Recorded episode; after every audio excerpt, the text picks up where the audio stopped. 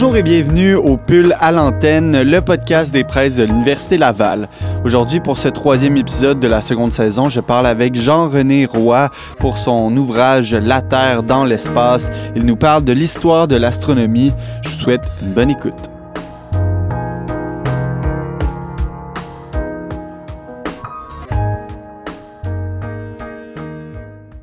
On est maintenant en entrevue avec euh, Jean-René Roy. On parle pour euh, l'ouvrage, l'œuvre La Terre dans l'espace. Tout d'abord, euh, bonjour, Monsieur Roy. Merci d'être venu en studio. Grand plaisir d'être avec vous. C'est toujours un plaisir de recevoir euh, des gens justement en studio pour se parler de vive voix, se regarder dans les yeux pour parler de leur ouvrage. Euh, aujourd'hui, on parle d'un ouvrage qui n'est pas votre premier. J'aimerais ça qu'on commence par une présentation de votre parcours jusqu'à ce, ce, roman. Dont, ce roman. J'ai encore fait l'erreur, mais c'est un ouvrage. On raconte une histoire, mais ce n'est pas un roman. On raconte euh, la démesure de l'univers, de la préhistoire à aujourd'hui. Mais on va commencer par votre parcours. Un roman de la science dans le sens de Fernand Séguin. Vous vous êtes pas tout à fait trompé. Euh, en fait, euh, en y repensant, je ferme un peu une boucle avec ce livre.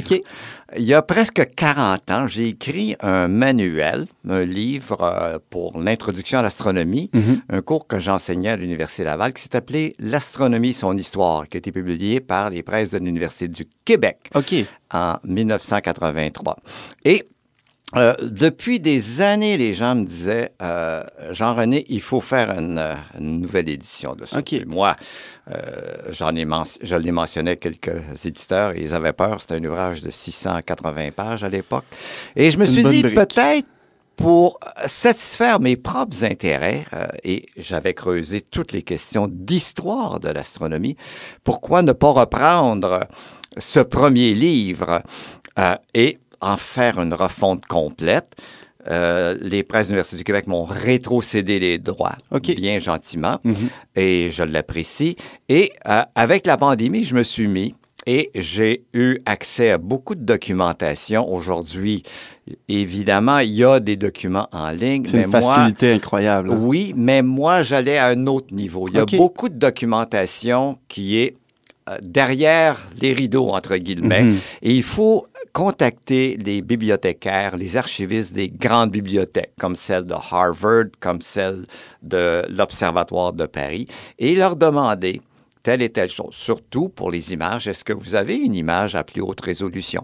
Hmm. Euh, souvent, ce qui est mis en ligne est pas de la résolution maximale. Donc, votre conseil pour ceux qui font de la recherche, c'est d'aller parler ah! aux personnes directement parce que vous allez découvrir des perles. Euh, tirez le rideau, allez, n'hésitez pas. Et moi, mon expérience avec les bibliothécaires du monde entier, les archivistes, ça a été extraordinaire. C'est des passionnés. Parfois, on vous demande de payer, mais c'est à vous de faire votre budget. La plupart du temps, ça vous est donné euh, sans frais, ce qui mhm. est absolument extraordinaire. Mais attendez-vous, si vous poussez un peu euh, à avoir à débourser parce que, surtout en temps de pandémie, il faut que quelqu'un vienne, ressorte le, livre original et le numérise. On va le faire pour vous.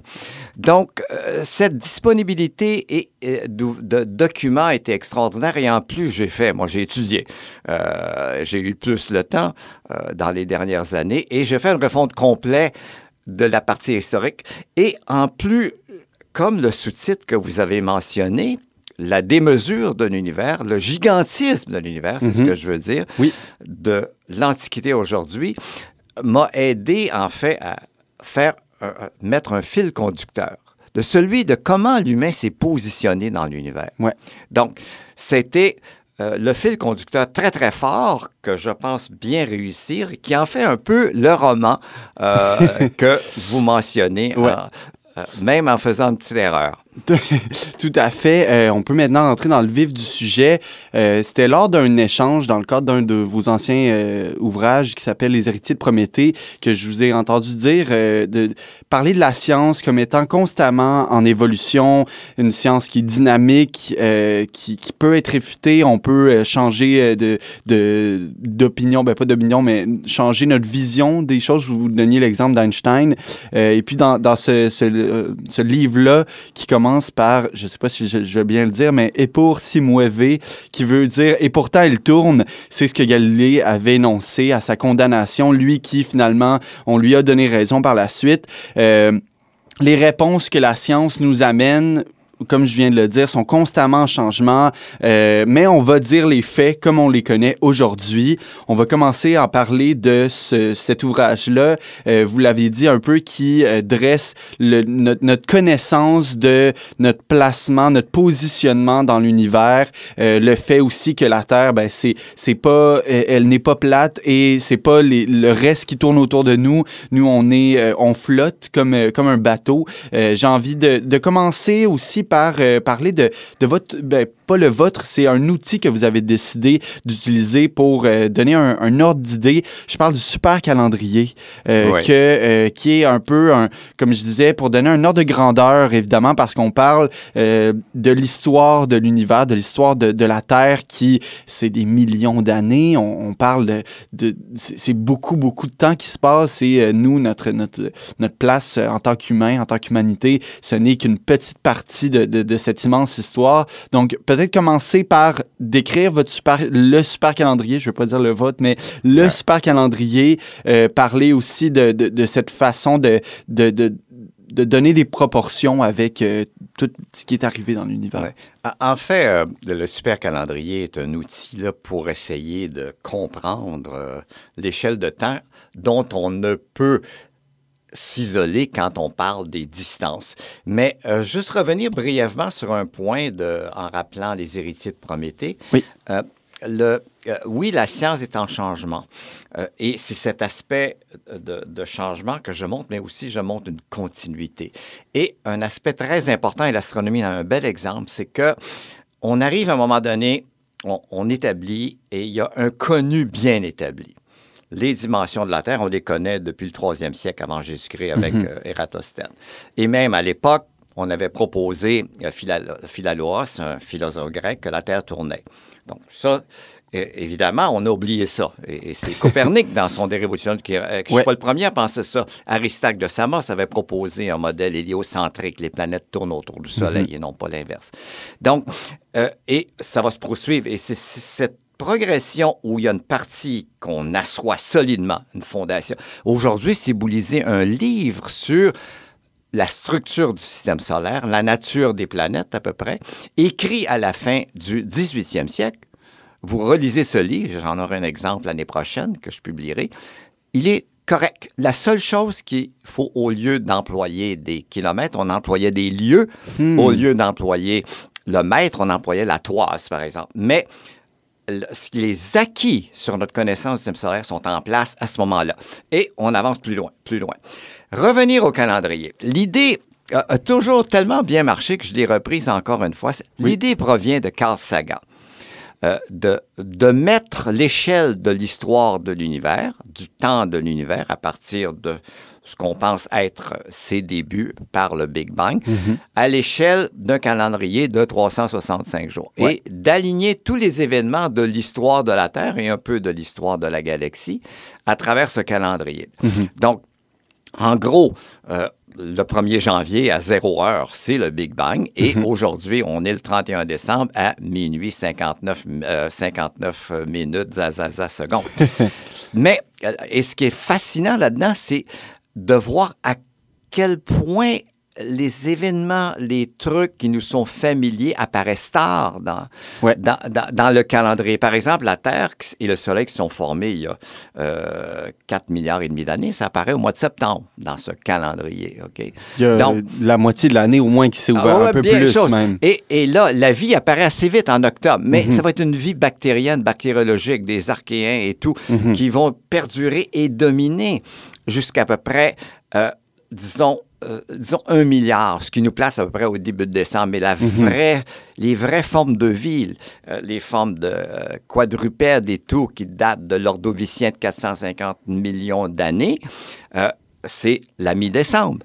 Donc, et je vois comment, finalement, sur cas, les événements semblent se bousculer, mais c'est simplement notre perspective mm -hmm. très euh, comprimée de la fin de l'année. Ouais. Mais c'est ce qu'on voit le mieux, ce qui est plus proche. C'est difficile de euh, de, trouver des vestiges, et on le sait en recherchant des fossiles très anciens, euh, comment cette histoire-là. Mais le super calendrier est, une belle image de ce que moi je développe dans le livre, qui va être un peu une carte géographique, mm-hmm. qui est celle de l'univers qui va, en fait, quelque sorte, on va montrer qu'au début, on, ne connaît, ça va être un peu l'inverse. Au début de cette carte qu'on connaît maintenant, ça va être infime. Mais dans le titre, de, sous-titre du livre, je veux, et j'insiste là-dessus dans tout mon livre, j'en fais des rappels à la fin de chaque chapitre, l'humain s'est toujours senti petit. Même notre ancêtre Homo sapiens, il y a 300 000 ans, qui regardait la voûte céleste, il était impressionné comme nous on l'est. Il se mhm. sentait petit. C'est à peu près sûr de ça. On ne peut pas avoir un, compte-rendu de l'époque. Mhm. Ptolémée, qui imaginait la Terre au centre et les différentes sphères qui, euh, pour lui, ce pas des sphères, je me trompe ici, mais des, des différents cercles qu'il mettait autour de la Terre pour chacune des planètes et un dernier cercle qu'il mettait pour les étoiles à de grandes distances. Pour lui, c'était des distances colossales par rapport à la Terre, qui demeurait le centre. Même si c'est ça, c'est un peu un complexe de, j'ai envie de dire presque de supériorité, de, se mettre au centre de tout ça. Oui, mais ça, c'est un, un, un, autre, euh, euh, c'est un autre problème. Et d'ailleurs, ça va prendre du temps à se décentrer et à mhm. accepter euh, qu'on n'est plus le centre. Et même Maintenant, on sait qu'on n'est plus le centre. Bien des gens se pensent, et beaucoup se pensent être les plus importants dans l'univers. Donc ça, c'est une autre dimension que je ne vais pas aborder. Mais d'autre part, je veux revenir à ça, Félix, parce que, et j'insiste là-dessus, les Grecs avaient déjà à peu près disons, 300 ans avant Jésus-Christ. Ils l'avaient, surtout avec l'école de Pythagore. Mm-hmm. Euh, le Soleil était vu comme un astre avec des planètes. Euh, et même si c'était, entre guillemets, géocentrique, OK? Parce que pour eux, c'était le Soleil qui était au centre de tout ça. toutes les autres étoiles étaient d'autres unités. Hmm. Euh, euh, chacun géocentrique. Donc, les étoiles représentaient une multitude de mondes comme tels. Donc, c'était, disons, il est à peu près, je pense, je me souviens plus des chiffres, le 4e siècle avant Jésus-Christ, ou même plus ancien, Pythagore, je me trompe. Donc, l'idée que on est au centre, elle a gagné pendant un certain temps, mais elle n'était pas unique initialement. Mhm. Mais c'était difficile de démontrer. C'est difficile de démontrer que la Terre est en mouvement. C'est très difficile. Même dans notre langage courant, le Soleil se lève, la Lune se lève, la Lune se couche et tout. on mhm. est toujours, on s'imagine que ce qui est dans l'espace, c'est en quelque sorte attaché à la Terre. Tout à fait. Et il faut faire un effort intellectuel pour dire non, non, non, non, non, mhm. c'est faux, ma perception elle est incorrecte. Bien, tout à fait. Ça m'amène au, prochain segment que j'aimerais qu'on discute. Cette perception-là, cet instinct-là, cette vision-là de se dire je le vois comme ça, donc c'est comme ça, ce qui n'est pas nécessairement vrai. Euh, je veux faire euh, un, beau parallèle avec euh, un de, de, de vos chapitres que vous avez appelé La Terre comme objet flottant dans l'espace. Un peu comme un bateau qui flotte en mer et le bateau qui a mené à cette navigation-là, ce lien avec l'astronomie. Comment est-ce qu'on a su finalement qu'on n'était qu'un objet qui flottait, puis qu'il y avait tout plein d'autres choses autour de nous qui, qui, étaient qu'on n'était pas le centre finalement aussi? Euh, la première chose qu'on flotte dans l'espace, c'est qui est, la deuxième aspect qu'on n'est pas le centre est beaucoup plus complexe. Il va prendre moi, je trouve que euh, un développement majeur en histoire des sciences, c'est le groupe de, euh, de, de Milet, euh, qui était une ville de, grecque sur ce qui est la côte occidentale de la Turquie, un mhm. endroit où je suis allé, qui n'a plus grand-chose, mais fort de mémoire. Et c'était, il y avait une école de philosophes matérialistes. Et il y a trois grands noms Anaximandre, Anaximène et Thalès. Et Anaximandre, c'est lui qui a laissé quelques documents assez restreints. Et c'est lui, je pourrais dire, qui a créé une révolution. D'abord, avec l'école de Millet, les phénomènes de la nature, on peut les expliquer par des causes naturelles, par la logique et par l'apport de la géométrie. On n'a pas besoin d'inventer un dieu du tonnerre et tout, etc. Pour la, on a pour la première fois probablement qu'il l'a exprimé correctement. Mais l'autre contribution importante, c'est on attribue à Anaximandre le concept que la Terre flotte dans l'espace. Et l'espace, c'est quelque chose d'indépendant. On n'est pas monté sur une tortue, un mhm. éléphant, où on flotte pas sur une grande surface d'eau infinie. Mhm. Et, il a fait des arguments aussi simples que celui qu'un enfant va faire. Par exemple, vous êtes devant un gros arbre, il y a une personne qui va passer derrière l'arbre et elle réapparaît de l'autre côté. Et, et, finalement, même l'enfant va dire, c'est la même personne, je mhm. reconnais la même personne. Mhm. Et Anaximandre te dit, les étoiles, je vois les étoiles se coucher à l'horizon ouest et se lever à l'horizon est, je vois exactement les mêmes configurations. Les étoiles ont la même couleur. Mhm. Et les étoiles passent en arrière de la Terre. Donc, ils sont en quelque part, il y a quelque chose de la Terre, puis il a fait l'extrapolation que, coup que ce soit sur, à la surface de la Terre, j'aurai quelque chose comme ça. Donc, les étoiles sont quelque chose dans l'espace et la Terre est au milieu flotte. Sa conception de la forme de la Terre, on est en 600 avant Jésus-Christ, était un cylindre, un tambour. Donc, c'était incorrect, mais le, le, concept de la Terre qui flotte dans l'espace, qui aujourd'hui nous paraît évident, mm-hmm. euh, c'est lui le premier qui l'a articulé. Et puis ça revient toujours, la pulsion à laquelle on va peut-être revenir, c'est au fond, qu'est-ce qu'il y a au-delà de l'horizon? Est-ce qu'il y a quelque chose? Ou au-delà de l'horizon, après ça, il n'y a plus rien. Hmm. Et on s'est dit, non, non, non, non, c'est pas comme ça que ça marche. on va aller voir. On va essayer. Si on n'est pas capable de s'y rendre, comme dans le cas de l'accident, je vais faire l'hypothèse que ce qui est disparu d'un côté, qui réapparaît de l'autre côté, c'est probablement la même chose. Mm-hmm. Donc, cette découverte que la Terre flotte dans l'espace, que l'espace est une entité euh, distincte en quelque sorte, est une découverte d'il y a 600, euh, à 600 avant Jésus-Christ qui est absolument euh, phénoménal dans l'histoire de l'astronomie comme point de départ. Qui est, euh, comme vous le dites, un point de départ qui mène à plusieurs autres euh, avancées. J'ai envie de, de, parler aussi de... Là, on a parlé du, du fait que la Terre flotte dans l'espace, mais j'ai envie aussi de parler du positionnement parce que vous, vous dites aussi dans la quatrième de couverture quelque chose d'assez intéressant. Vous dites que dans ce livre-là, vous parlez de l'âge de pierre jusqu'au GPS et on sait à quel point notre téléphone nous permet de nous positionner, de, de savoir où on s'en va. Et je faisais le parallèle tantôt avec euh, la, navigation en mer. Comment est-ce qu'on a appris à se positionner autant sur la Terre que la Terre dans l'univers? Donc, se positionner sur la Terre, c'était un grand cheminement, en fait. Mhm. Euh, les navigateurs phéniciens descendaient le long de la côte occidentale de l'Afrique en 1000 avant Jésus-Christ. Et ils voyaient les, les étoiles paraître euh, de moins en moins hautes, d'autres en allant vers le sud paraître de plus. Ils avaient déduit que la Terre était ronde. Mm Ils avaient pour mesurer et tout. Donc, et ils utilisaient la position de ces étoiles pour se situer au moins en nord-sud. Ouais. Ce que nous, on peut faire. Donc, ce genre de positionnement, on l'a sophistiqué, on l'a amélioré pendant des siècles pour mener au système de navigation qu'on avait.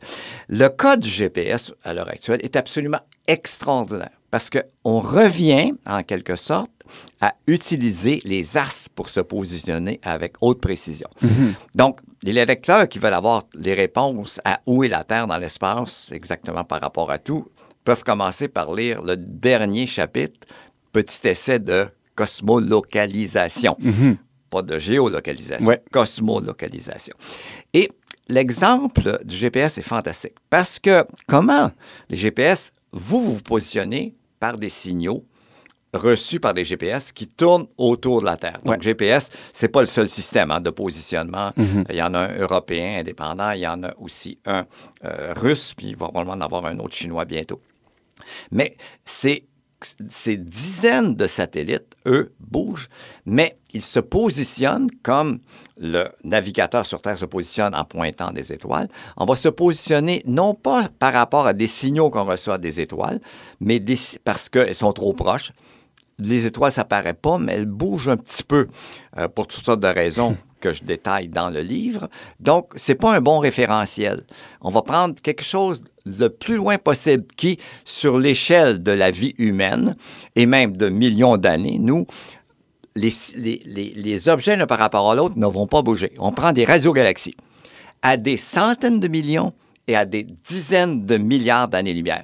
On reçoit leurs signaux radio. On en a 600 à peu près sur la bout de céleste. Et on, utilise un système de référence que, qui enregistre, dont on enregistre la position à l'aide de radiotélescopes sur Terre, mhm. système, et qu'on coordonnait avec le système de positionnement de GOPS, de, GPS. Donc, moi, ce que je trouve fascinant là-dedans, euh, Félix, c'est que on reçoit des signaux de radiogalaxies qui ont été émis il y a des milliards d'années. Mhm. Même au-delà de 5 milliards d'années. Les signaux qu'on reçoit ont été émis lorsque la Terre le système solaire n'existaient pas. Mais quand vous dites des, des, émissions, c'est juste qu'on on les perçoit? C'est des signaux radio ou de la lumière qu'on reçoit. Dans le cas du GPS, on utilise des signaux d'ondes radio de longueur d'onde d'à peu mhm. près du centimètre. OK? Donc, comme celle que vous avez au micro-ondes. Donc, mais ce sont des signaux de sources extrêmement ponctuelles et vu qu'elles sont loin, même si elles se déplacent, on ne voit pas le mouvement euh, relatif mhm. de ces objets dans un ou deux milliards d'années, oui, on aura vu, ah, ça, c'est un petit peu plus loin que l'autre que c'était, mais on ne sera pas là.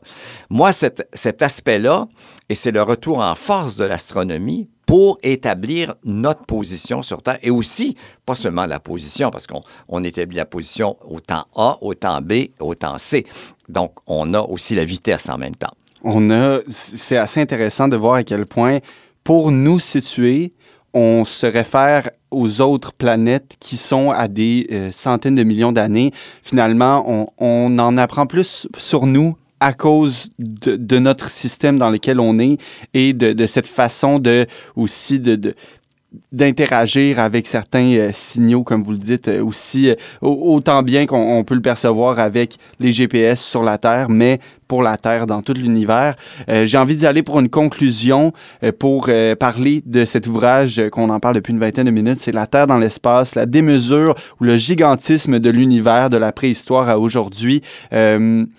Vous, vous, avez dit tantôt que vous faisiez des rappels à chaque fin de, de chapitre, mais si vous aviez un rappel final ou un, pas, nécessairement une mise en garde, mais je mets des, grandes guillemets. Pour ceux qui vont lire ce livre-là, ça serait quoi le, dernier rappel que vous aimeriez que les gens, euh, justement, se rappellent avant ou après la lecture de cet ouvrage? Euh, la continuité euh, dans l'effort de comprendre ce qu'on fait, c'est-à-dire, et aussi ce que j'ai mentionné plus tôt.